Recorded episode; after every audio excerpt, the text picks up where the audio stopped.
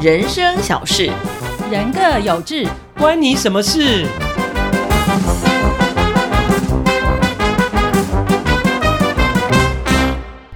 欢迎来到关你什么事？我是小猪猪。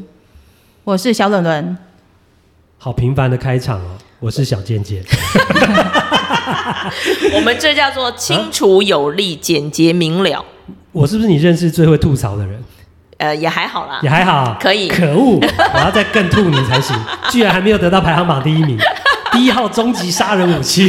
排行榜，你要还没继有续办法加上油去，对不对？继续加油，好是的，吗我会的。。好不好小心下次在他家看到一个小人，上面写你的名字 哎呦，你说猪猪会这样哦？他是这种人吗？我不相信够金钟奖最佳主持人会这样，我不相信。人都有一体两面。哎 对，而且你知道有很多神秘的事哎件呦是你不神秘能啊理解的。对呀、有些神秘的力量。哦，所以对这这跟今天的主题有关吗？当然有关。我跟你讲哦，这个疫情已经进入了第三年了，对不对？哦很多烦死人呢都会很担心啊，一直想说到底什么时候才要结束啊，对呀、对不对？然后呢，这是谁都说不准，人类呢根本没有办法预言，然后我们就会去相信某些所谓的高龄啊，或者是。神灵啊，给我们的这个预言说，到底这件事情要什么时候才会结束？嗯所以，我们其实看到最近有很多的那个预言都很红，嗯还有那个台湾的名嘴节目，是不是也把那个印度神童阿南德，哦每次只要他公布什么，我们都要拿出来说一说，对啊对不对？所以今天主题是什么？预言哦，神秘学、就神秘喽。玄学之类神秘今的，对天我跟你讲，今天的整个主题就是很神秘，好不好你？抓不住它的重点。对，哦，那我可以唱一首《神秘女郎》吗？来嗯，备来开始。你不要对我忘。哎，是这一首 吗？我有点忘记哎了。真的可以好啦好啦嘞这哪个可年代的啊以呀？不是，其实我我要先请教一下猪猪啦，因为本人对神秘学是完全不了解。在今天我们要谈论这一要集谈之什么对前不对对神秘学三个字拆开我都知道，但三个字合在一起，就像我常常在看英文一样，每个字拆开我都知道，合在一起我就不知道它什么意思。到底什么是神秘学？可以先该谁为我们开示一一下开示一下我跟你讲啦，去找一下那个好不好？Google 大神，看看这个怎么去定义。嗯但是对我来讲啦，神秘学啦、玄学啦，或者是我们一开场讲的这个预言呐、基本上要讲的就是一个你不知道它是不是真的存存在，你懂吗？然后呢，有一些的能量，其实有人说它存在，但是你好像也没有办法真的很确切的去证明。嗯那这些事情呢，在属于在人类已知的。范围里头，你没有办法去证明的事情，我们统称为神秘学。哦，对，因为人类可能就是相信眼见为凭嘛，那这就是什嗯么？这是科学。那科学以外的东西，它到底存不存在呢？很多人就说，它你觉得它不存在，是因为科学还没有证明它存在，但不代表它不存在。说的非常好，嗯，我也听得很 清楚，懂所以了。，所以我就要讲啊，所以神秘学其实包含的范围其实蛮大，对不对其实我觉得蛮广的，就是说一直没有被这个人类证明出来的事情，也许我们都可以说它是神秘学。那我可不可以先问一个简单的问题？好二位，是那你们相信神秘学吗？或是相信所谓的神学、预言、算命等等这些之类的？哎，这就我就要问你了。我刚才说的那个，大家每次都要把那个阿南德拿出来说，嗯那个神童说的话，你相信我吗？我相信啊，为什么？你觉得准吗？而且我前一阵子一直 follow 他，哦，真的啊、我就是一个这一阵子一直 follow 他的人。他在四月的时候讲说，因为因为我们有在操作股票，哦所以他有在讲股市、全世界、哦对全球经济的经一济个的状问况。他前阵子说叫大家避险去买黄金，黄金在二零二二年四月的时候，然后另外他也他也预言了俄乌战争嘛，因为会他讲一个讲一个地缘政治嗯会发生冲突，然后还有讲台湾在四五月的时候疫情会大爆发，嗯可是他讲的那个时候台湾疫情其实非常稳定的对，每嗯每天都加零的，对，然后后来就没的想到确也有都嗯应验了，但是后来结果又又有很多报道是说，其实阿南德是一个这个神童的这个光环等等是炒作出来的，塑造出来的。对嗯，对，也有，对啊所以，嗯，我基本上因为我早年会算命，好、所以我在这方面我是我知道算命的厉害，你会相信对，我算会命？相信，对，嗯所以我会去发了。但是我就是说，因为，但我也不会说完全相信，我们就做一个参考，然后 OK 去印印证嘛，就说，哎，他他他预言了什么，然后到时候有没有发生，嗯这样去印证。啊嗯阿南德，我是这样看，对，所以其实有很多人讲说，这种预言啊，其实都好像是在讲过去比较准，但是未来好像很多都是比较不准的。但是我觉嗯得很神奇的是，最近就从阿南德开始，我们就看到很多不同国家的，然后不同的那个预言家所说出来的预言，是。哎，我觉得很恐怖哎、都还蛮准的耶。对啊，我觉得有一个就是保加利亚的一个已经过世的是龙啊盲眼龙婆，嗯这个大家、这个蛮有名的啊。对啊，他预言了很多事情都有实现呢，像是那个南亚海啸，然后九一一事件，嗯然后还有俄乌战争，他也有预言到。可是欸俄乌战他俄乌争战争他都过世了，他怎么预言得到？就是就是预言、哎对啊他好就厉害说哦，某他连死某个后的他都要预 言呢，就是他他自可己以死后的。预知未来的事哎情，然他后连把他自记己录。过世都预言对到，他不对连自己过世的日日子都预言了，还真的就那时候走了。哎，可是我要那个吐槽一下，哦，嗯我要希望在吐槽排行榜能够再上升级， 因为我记得，我不知道我们记错，我因为我记得他有讲说，川普是美国的最后一任总统，我记得他好像有预言过。哦，那可是后面还有啊。对对啊，啊所以就不准啊。哦，可是预言他没他有这样的预言的意思100%是说，美国会毁灭啊，哦或是美国会被消灭之类的哦，意思就叫就等于没有美国总统啦。对啊，他但我不记可得能他有每预言个过每个都准啊。我也记得那时候不知道是谁，是阿南德吗还是谁？那时候有预言说是那时候川普跟那个最近拜拜登登拜登对，然后就说川普会赢，结果就后来没有也没失有算，对对啊，所以所以其实就是这些预言，就是所谓的世界大的局势的这种所谓比较大的预言家，嗯其实还是有对也有错嘛。嗯。对不对对，其实你不觉得预言本来就是一个有点类似像统计这样子的概念吗？几这个我率们要啊，现在讲吗？哦，好，等一下讲等一下好可了。以讲。我觉得 我我算命的经验就是这样。哦，对，好那我现在是不是要来分享除了这个盲眼婆婆之外，对，嗯其实还有日很本多也预有言家对，很对多对，日本其实有一个是漫画家叫塔出 k i 对对，然后他也是呃能够预言未来，而且他很特别，他是就出版漫画，然后把他预言的东西给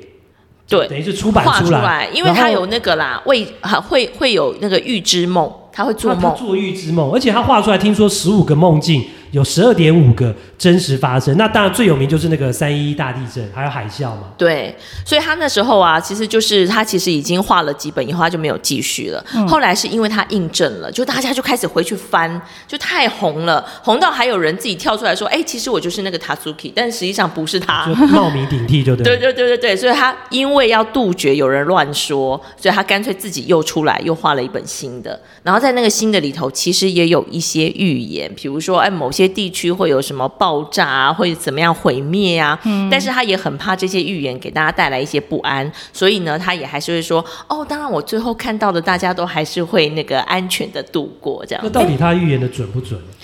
那就像你刚刚讲的、啊，他预也是有言一些不准嘛。是他有讲一些蛮夸张的啦，什么什么台湾、菲律宾跟日本什么大地震一个合在板块一起对对板块合在一起，对对这哦个是有点夸张啊。日本大地震它有预言吗？到底什么时候会发生三一？一他三有一讲一啊，到。三三一一那个事情很大哦哎，，跟就跟你能够预言到九一一，那就不得了了。是，对不对所以其实我觉得这些人当然很红的原因，是因为他对于国际情势的一些大事件都预言准了。是但是呢，我也必须要讲啦，就是有这么多的预言家，当然你你你都可以用你的方式，有人是用占星啊，有些人用预知梦啊，或者是有一些人用占卜啊，嗯都可以讲出一些道理。那其实如果我们真的要看的那个几率，是不是就是他如果讲对，他其实就红了；对他如果啊，讲错了，大家也不会去指责他错了嘛，就默默的这样过去了。对，所以你看，只要到选举的时候，是不是又有很多人出来说，哎，接下来应该是谁比较会中？对我记得就看上谁次成那个蔡英文选举第一次的时候，呃，应该是第一次，应该是马英九当完之后，然后他二零二零一六，反正第一次选的时候，我就记得去南昆生抽签，就说台湾会出女总统女总啊统。哦，对对大对家对妙大家有语没有的印象？签诗也是很准哎，对，所以其实啊，我觉得当我们在看这些预言的时候，当然我会讲说，人的心理状态是这样，因为对于未来，因为我们有太多的未知，尤其当疫情来的时候，大家都会显得有点焦虑，所以更会希望寄托在这些预言，希望能够看到那个一线的曙光在哪里。但是我就很好奇，你们自己有没有比较相信的？相信的，因为你知道神秘学或者是这种预言的方式有很多种嘛，你们有自己特别相信什么学派吗？我是嗯因为我在这之前我就对神秘学不是很了解，嗯那我也不知道所谓的像这些预言家讲的就是神秘学的一部分。那后来我听猪猪跟我讲，我才知道哦原来算命也算是神秘学的或玄一环学吧，嗯，对玄学。那我过去、就我们一般人来讲接触最多应该就是算命啊。对我也有那算，对，其实我之前在呃比较拼事业的时候，会很重视算命，因为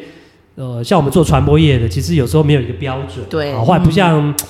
呃，没有办法跑报表，这一就是一，二就 是二嘛，对对不对？有时候你说收视率，那收视率那种东西，其实也，它那个调查的过程也其实不见得是那么科学的。对哦，也是有时候就是对，所以你你变成说你会很重视说你的运，好说你要注意什么，像有很多人注意风水、啊，啊很，多人注意这个什么摆饰啦，或者身嗯上挂什么东西、啊招财的方式。对对对，那所以我我有一我大概三十岁到四十五岁之间就很很很喜欢算命，嗯，对，所以我第一次接触算命的时候是在一个不经意的情况之下，嗯然后我认识一个采访的对象，然后其实他会算命，我不知道。哦，然后呢，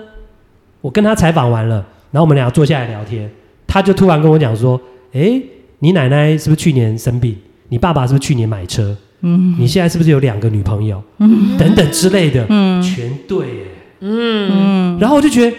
哇，但他不是算命老师就对了，他只是跟你他其实是算命老师访谈我，OK 我不知道，嗯，我我他也我不没有是你知道的没有生日我不那我不些是知道那么清楚，应该是说他我知道他会算命，但是我什么都没给他，我也没给他生辰八字，我也没对啊给他怎么看手相，什么都没有访。问完他就这光样，看你就知道你的很多东他西有。通灵的能力。嗯，对对，他有点通灵，嗯有点可以通灵，嗯所以我那时候就第一次被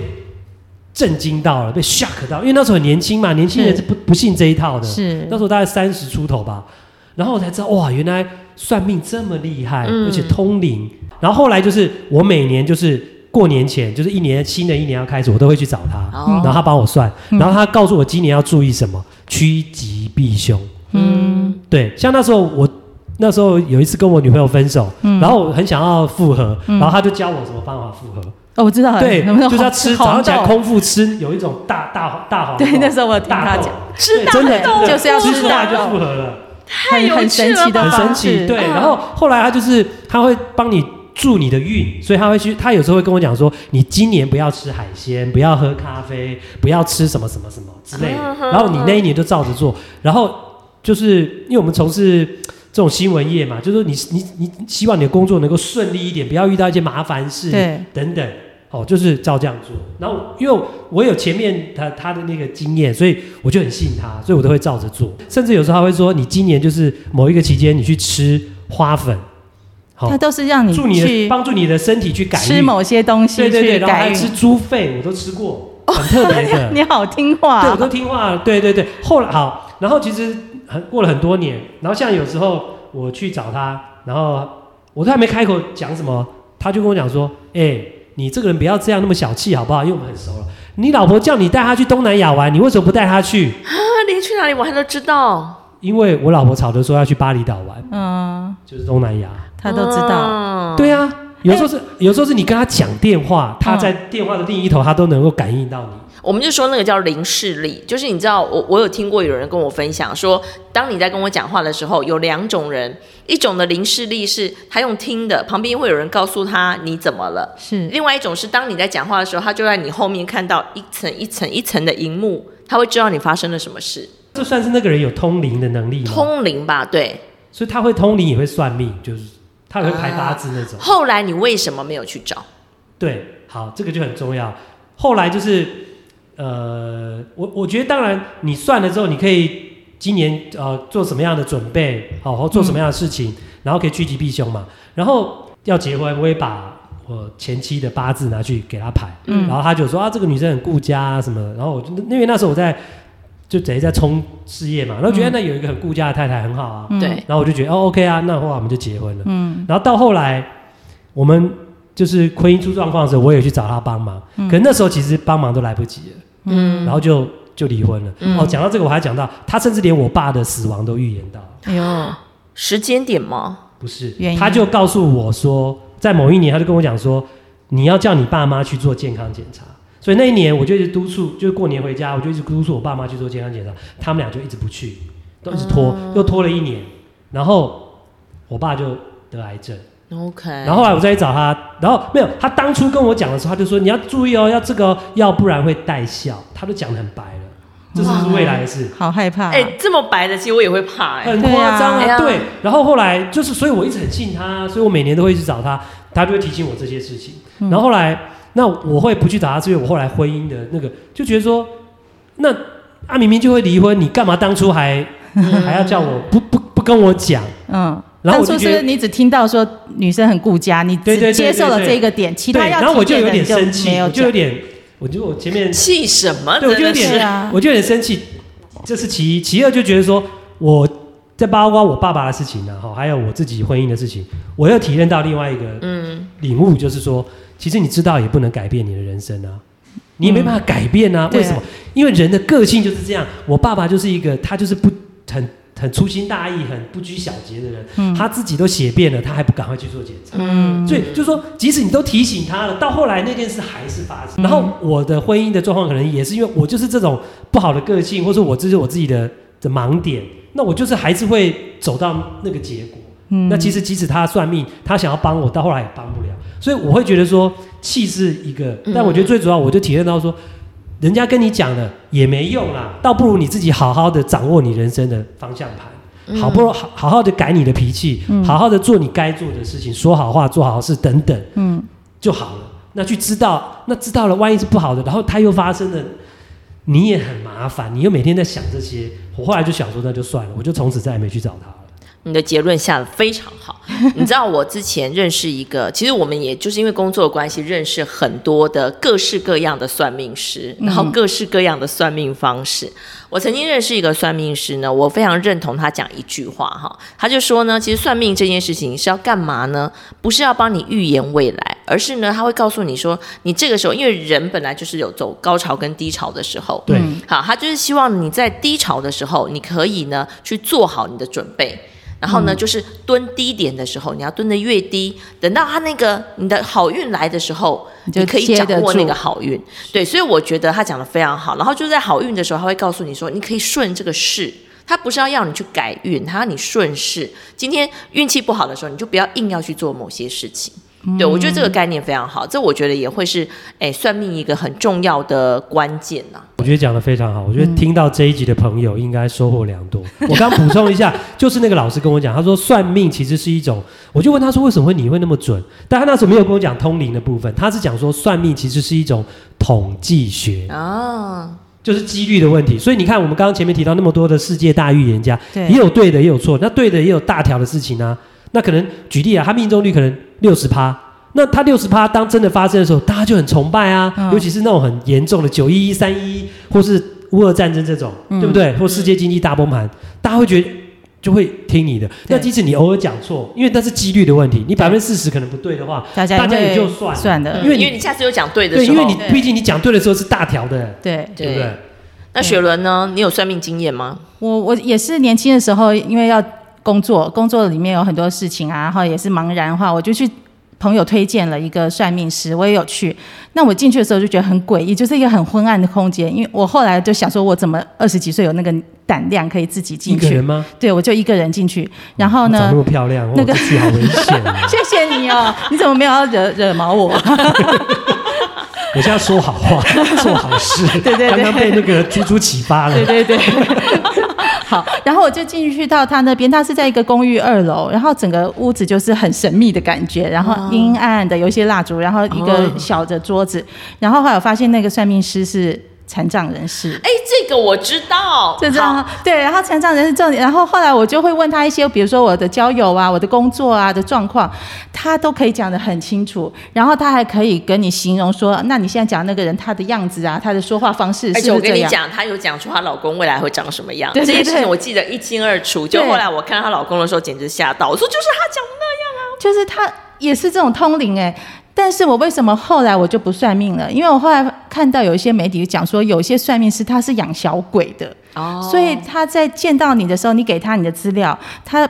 那个家里可能有养小鬼，就会到你的家里去去看一看，哦去看一看，啊然后回来他会接收那些讯息。哎你所以未来老公怎么看？我我就不懂啊，他可就是她可以真的知道有，嗯弄出，就是对他他会形容说、啊，那可能是长什么样子的。真的哦，对，我就觉得我哦这当样有点阴，对不对我当时其实有点毛毛的，因为他讲都还蛮准的，然后有点毛毛，然后后面后来加上看到媒体讲说有一些算命的是养小鬼，我就更怕了，所以我所后以他来那个情，他的那个环境，他的那个地方会让你想到有养小鬼的感对觉，对不对，因为都阴阴暗暗的，然后哦嗯加上这个算命师是残障的，我有听说有一些算命师很灵，但是他会残障，因为他跟老天借了某些交能换力，，嗯对，借了某些能力，他可以预知，可以看得到，但是会造成他身体的残疾，对，所以这个说法我也有听过。对，他就嗯交换一些他自己的身体，所以我我后来我也不太去算命的，我反而会去庙宇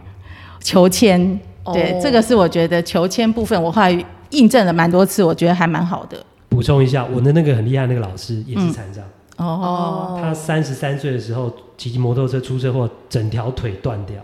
断了一只，那是从三十三岁之后他才开始对，算才命吗哦开？始，因为他本来是体育老师，因为我是、我跑体育的嘛，然后嗯嗯对，然后他本来是体育老师，然后他就想说啊，我就残障，我怎么再当体育老师？嗯然后因为他家里当然有呃爸爸好像是中医吧，有一有一有一点这种背景，所以他后来就学易经，然后学学这种这种这种东西，真的可能耶是玄学的东西，然后再加上我不知道他是。变残障之后开始更能通灵，还是你讲的就是说，嗯可能他就是本身就有通灵体质，然后后来去受了这个重伤。我有听过一个说法哦，其实我过去认识一个中医师，好，然后呢，中医师他其实有一些特殊体质，后来我才知道，其实早期的中医真的独通的那个中医啊，嗯他们有一个叫第十三科，第十三科叫祝由科。然后呢，他的意思是说，其实真的，比如他在把脉的时候啊，比如你的气不顺哈，他可以看得出你是你身体的问题，还是你真的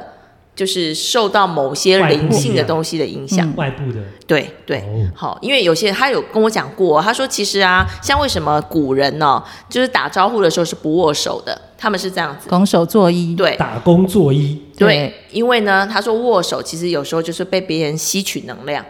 就是这个哦人他如果是要来不吸好你的能量的话话就把你的吸而且走他所谓的不好，不是说他的气不好哦，是他是真的某一种。好，这个都是我们听来的哈，不代表我们的那个不代表本台立场。对他，他本身可能就真的是什么精什么精，比如说、嗯真的有狐狸精，有树精，但他是人的形象，有时候他连他自己都不知道。嗯，对，这其实就是已经呃到达一种你知道吗？就是我们用那种。理性脑已经觉得很难想象了，嗯但实际上其实真的就是我们的灵魂是怎么来的。其实我们自己有时候，如果你的你你没有开启那个部分去思考的时候，你可能不会特别知道。像我跟我老公有时候去看啊，我们有时候可能都气都很弱，可是他就会告诉我们说，有一个人的气的弱是真的，比如说你的生理状况，嗯然后有一个人气的弱，他就会问你说你最近去哪里？哦，，对，那这个吃的药跟治疗方式就会不太一样。真的很悬呢、很玄，所以其实你说玄吗？那它为什么会归在中医那一科呢？嗯，而且还很有趣哦。他跟我讲说，比如说他们有时候会学那个写那个符啊符咒，哦，对，他说，其实那时候仓颉在造字的时候，那个字本身它就有能量了。所以其实我在谈这些所谓的算命啊、预言啊，我就会比较喜欢用能量这件事情来谈，因为其实万物皆有能量。今天我们比如说，我们今天用这支麦克风，我们说什么样说话的声音什么，那都是一种能量。嗯，对，尤其我之后自己做了，呃，因为我现在有做那个催眠嘛，是所以在催眠的过程当中，我做个案的时候，我就越来越相信，真的有这种所谓的看不见的能量存在。我是举呃双手认同嗯，跟相信，的确是有能量，世间万物都有能量。那以前中国人讲气，对，其实就是这个东西，你哎嗯看不见啊。然后为什么呃现在没有被发扬光大？因为现在是西方主导的世界，嗯，那他们都相信科学啊，对那因数为据科学完全没办法去证明这个气或是能量。事实上已经有那种能量测量机啊了，事实上是有的，而且一九八几年就发明了，我记得是德国人发嗯你明说有的。那种气场，对不对？他们它也有一种能量测量机，哦任何东西你放上去，它都有它有都有一个能量出是不来。是有个对不同颜色的显示仪？对，它会有一个幅度，对就是说它是正能量还是负能量，嗯其实有，你知道的这个，我相信有些应该有些听众知道了，但我觉得大部分人是不知道。嗯，就是说每个东西，举例啊，你吃的蔬菜对啊，不一样的地方种出来的，嗯，它就有不一样的能量。对嗯那带来的感觉跟带来给你的好处就会不一样，这就是你讲的能量。所以我有听过一件事哦，就是如果你今天去一家餐厅吃饭呐、如果那个厨师哦，他如果就是一个脾气很不好的人，你吃进去的食物能就量不不好。吃。对、哦，哦嗯就是它的气，对，所以就你灌输灌注到那个食物对，里因为他是面。边煮的时候就很生气、啊，他没有用爱的方式去对待食物，做出来就不像好像我们打棒球，就是讲棒球会有时候讲说投手要跟打者对决的时候对，嗯他有的投手有那个霸气，所谓的霸气，像以前张志佳或者说有些大家讲的，就是说他也许他的球球的能力不怎么样，可是他那个气场跟他那个霸气有时候会去震慑那个打击者，然后有时候他投出来的球就会一样的东西，一样的球速，一样的位置，他可是他的压制力就会比较强，对，就是有这种气场的存在。还有啊，那人家说，一嗯，同样的一朵玫瑰花放在花瓶里面，你每天对这个花说好话，跟说不好的话，两朵花长出来的成果是不一样。对，真的会。所以对话语的正能量也很重要。对啊，所以你看，其实你刚刚一开始说你也不晓得神秘学要谈什么，其实我觉得在这世界上其实充满了很多我们未知的领域啦。其实我觉得这些东西我们也许都可以未来找个时间好好来谈一谈。那当然，算命因为牵涉到自己的过去、现在、未来嘛，所以很多人都会管它准跟不准。那不准呢，我们就说哦，这个人不准，但实际上。哎，曾经有一个算命老师，他也是常上电视的。他，我觉得他讲话好中肯哦。他那时候我就跟他讲说，哎，有人跟我讲说我会怎么样怎么样怎么样，然后那个老师就很生气说谁说的？ 他说其实啊，你要想。你的命运其实就很像在投棒球一样。他说，只要稍微那个风哈、它的角度只要有一点点不一样，你投出去的，就偏差就，它就会有点偏差。那是可以可以这么环说境会产生一点影响。环境，还有就是你的手的角度只要转一点点，哦对对对是不是？它的那个位置就会不一就样。差很多。所以他的意思是说，就像你刚才说，哎，我的个性就是这样，对呀、那这就是预言存在的意义了。他为什么要告诉你？那你如果听了以后，你还是用你原本的方式去做，那当然未来还是会是一样的。但是如果你愿意听他的，然后给你一些提醒，你愿意去做一些改变的时候，那未来是不是有可能不一样？对，所以其实我我我这个今天讨论这神秘学之前呢、其实我去想到的是《阿甘正阿甘正传》这部电影。嗯，其实这部电影很有很有意涵，它其实就在讲一个人生。你看，就是说他明明这个傻子，对结果比他聪明的那些，像他的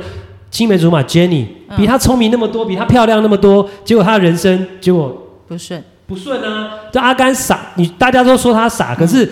他妈妈就说啊，你不是呃真的傻，是做傻事的人。嗯，这样你听得懂这句话的意义啊？就是不是你傻，才是傻，而是你做傻事的人才是真的傻。嗯，那其实很多聪明人做傻事啊，对意思就是这样嘛自。作聪那明。其实我觉得，其实那部电影最后有一个讲到那个那部电影，就是我觉得一直你要一直看，一直看，一直看，才会知道他要告诉你的人生意义。嗯，其实那部片就在讲人生的意义啊。然后他开一直开始跑步，啊，为什么要跑？他说没有，我就突然想跑，我就跑，啊诸如此类。那其实他最后有做一个总结，我不知道大家有没有听出来。其实我觉得跟今天我们神秘学的主题，我我觉得可以在最后如果做个 summary 的话，因为他他有讲到说，他他妈妈要死要过世的时候，在在床铺，他就问他说：“那我们这个人生到底是怎么样？”然后他妈妈就说：“他就说，那我们到底是有各自的命，我们的命都命定了，嗯，我们再怎么样都不会改变，还是说我们也是像那个羽毛这样随风飘零？然后有时候因为你讲这样一个风的改变，你可能就往东走，对就往西走，然后你的命运就就此改变，到底是哪一个？有时候你会觉得说，我这么 Jenny 就说我这么努力了，到后来我还遇到烂男人，然后我嗯一、一直都没有办法过好的人生，是不是命啊？我就命定了啊、那可是问题是你也会想啊，Jenny 你的个性就是这样啊，你一直没有办法抛开你过去家庭不好、出身不好给你的羁绊，你一直怨天尤人，嗯，然后一直找到负面能量的男人，嗯，然后那那还是说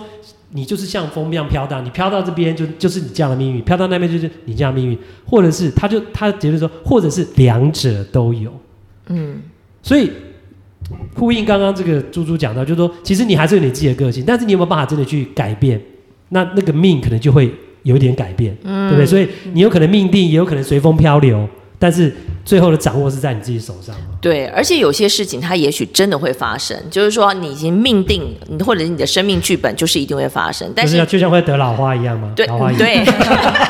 那就看你用什么样的心态去面对它，它就会造就不一样的未来，对不对？嗯，对没错。所以，我们这集真的是好励志啊！没有，我觉得很实用啊，大家实都用会是遇不到。是就这是我们关你什么事的这个 这个节目优质的地方。现在是啊，现在已经没有新闻局了嘛，还颁什么？以前还有颁什么最优质什么文化节目奖，是不是？可以。啊然后呢，对，然后我们最后还是要讲了，你说预言存在，它到底有什么样的意义？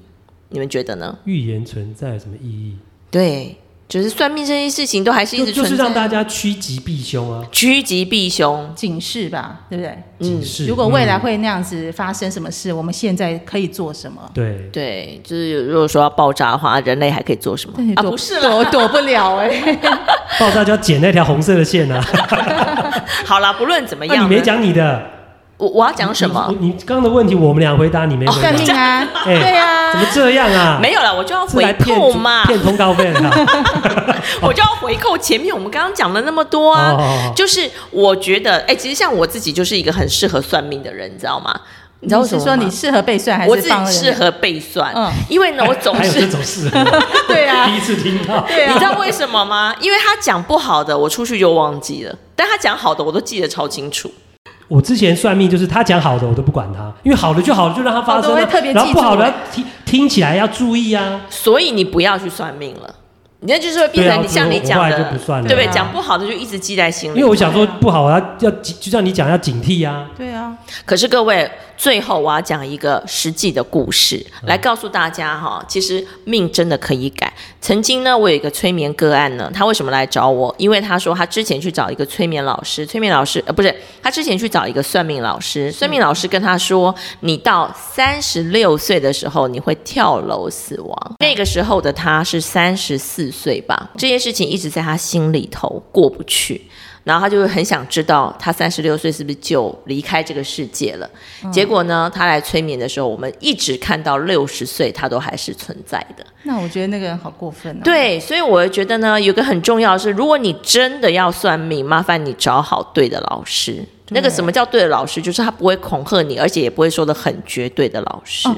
我知道有一些算命老师，他就会讲未来你很惨很惨，然后不能怎么样，然后你会说那怎么办？呃帮你消灾解厄对啊花钱我，帮你改运。对啊然后我之前也有听过有的说是我帮你改运，你家里要怎么怎么改，大概收多少钱，我去看一下，拿一个那个什么罗盘进去看一下。然后有的嗯那个叫很罗盘吗？是吗？还是罗八盘不卦是？航海用八的。八卦阵哦八卦阵对对 对，或者是有的很厉害，他是说你这样不行，你要改祖坟，改个祖坟上哦百万，麻烦死了对，上百万，然后你还有家族亲戚让不让你骗改？财嘛？对，骗所钱，以就是呼应猪猪讲的，你一定要找对人，不然你的下半生真的是被影或响者很是多真的要像看医生一样，有时候你有一些一些慢性病或什么看不好，就要货比三家，哦对对找不一样的医生，对对给不一对样的建议。对，对然后我曾经有听过一个算命老师也跟我讲，他说现在这个年代啊，跟以前真的不太一样了。以前因为真的就是大家互相介绍，有没有？然后你可能就去那种神秘小空资间讯对太啊封闭了，对啊，但是现在因为大家都可以上网嘛，所以你一旦呢有这种敛财行为，你很容易就会 被。哦曝，就光搜寻到了，对你就一直所以换其实名字就好了对。啊对对，所以我觉得， 哎，哎，干嘛教那些老师要换名字？ 他们早就会了。 对啊，你看搜寻算命那么多老师，对啊，好啦，但是还是真的要相信那个命运还是掌握在自己手中啦，是好不好？这件事情很重要，心态对了，我觉得你要怎么算，你要怎么去相信那些星座啦、算命老师都是没有问题的。好，今天呢我们就跟大家分享到这，未来呢我们还有更多神秘学的东西可以跟大家分享，先这样子喽，下次再见，拜拜。拜拜。